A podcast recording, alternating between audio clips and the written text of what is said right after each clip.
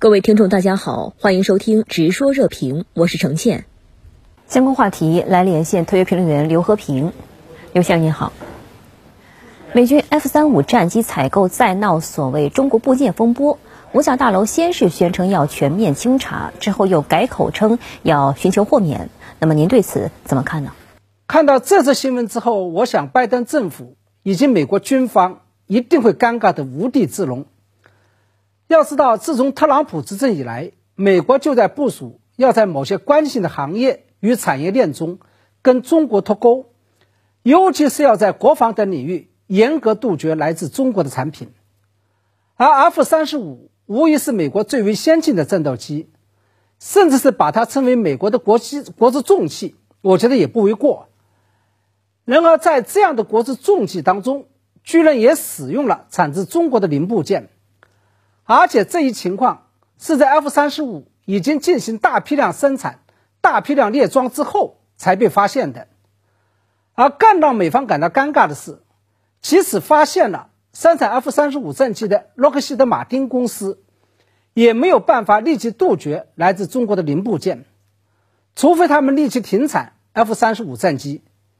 所以啊，最终他们只能唾面自干，说这些零部件。并不会影响到 F 三十五战机以及美国的国家安全。那么，这背后可以解读出的信号就是，中美经济早已是你中有我，我中有你的高度互信。中国制造早已在美国的各行各业中无处不在、无孔不入，以至于美国已经是防不胜防，根本就没有办法跟中国制造与中国经济彻底切割。那么，很显然。这是过去四十多年来中国坚定的致力于改革开放、打开国门所取得的来之不易的成果。而在我看来，这件事情可以带给我们的几点启示就是：第一，面对这一成就，我们首先还是要摆正自己的心态，不要过分骄傲与自得意满，但是一定要更加坚定地树立自己的自信心，也就是要清醒地认识到。经过四十多年的改革开放，中国已经离不开世界，包括西方世界；同时，世界包括西方世界也已经离不开中国了。第二，面对美国正在部署的针对中国的产业链脱钩与经济封锁行为，我们不可过分悲观，更不要自暴自弃，以为美国老大要孤立我们，接下来我们就只能被接受被孤立的命运。只能关起门来过日子。第三，我们仍然要坚定不移地相信，和平发展仍然是当今世界的主题，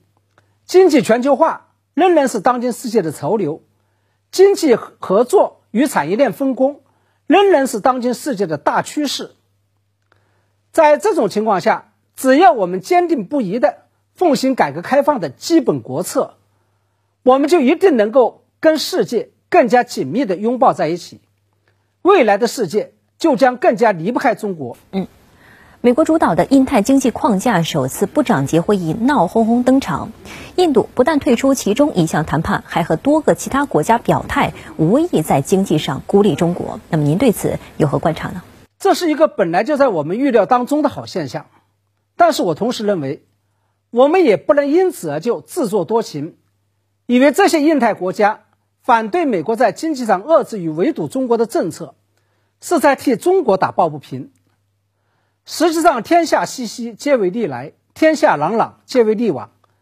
这些印太国家，包括美国在内，他们对待中国的态度，包括对待对方的态度，都是从自身的国家利益出发的，都是为了实现自身国家利益的最大化。对于印度等印太国家来讲，他们提出这些要求。并不是因为他们反对美国倡议的印太经济框架，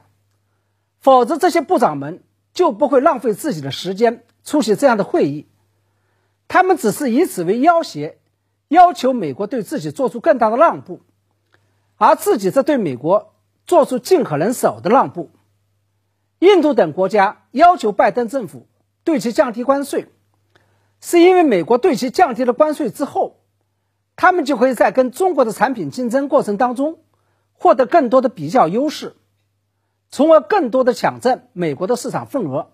尽可能的把中国产品挤出美国市场。印度等国家反对在经济上孤立中国，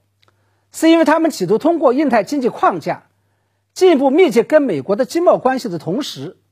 还想分享中国和平发展的红利，也就是两头的好处，他们都想拿。对于美国来说，他们只想通过印太经济框架，在印太地区重组出一个专门排挤中国的产业链，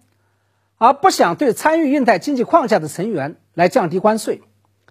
因为降低关税不仅意味着美国要放血，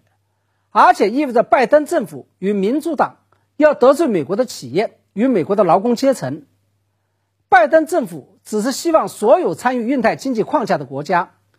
都自动在中美之间选边站，自觉地站到美国这一边，这样美国就可以在不付出任何成本与代价的情况下，就可以实现经济上遏制中国的战略目标。所以归根结底。大家都在希望别人放血，而不是自己放血，这就是人性。好的，谢谢刘先生在线与我们分享您的观点，谢谢。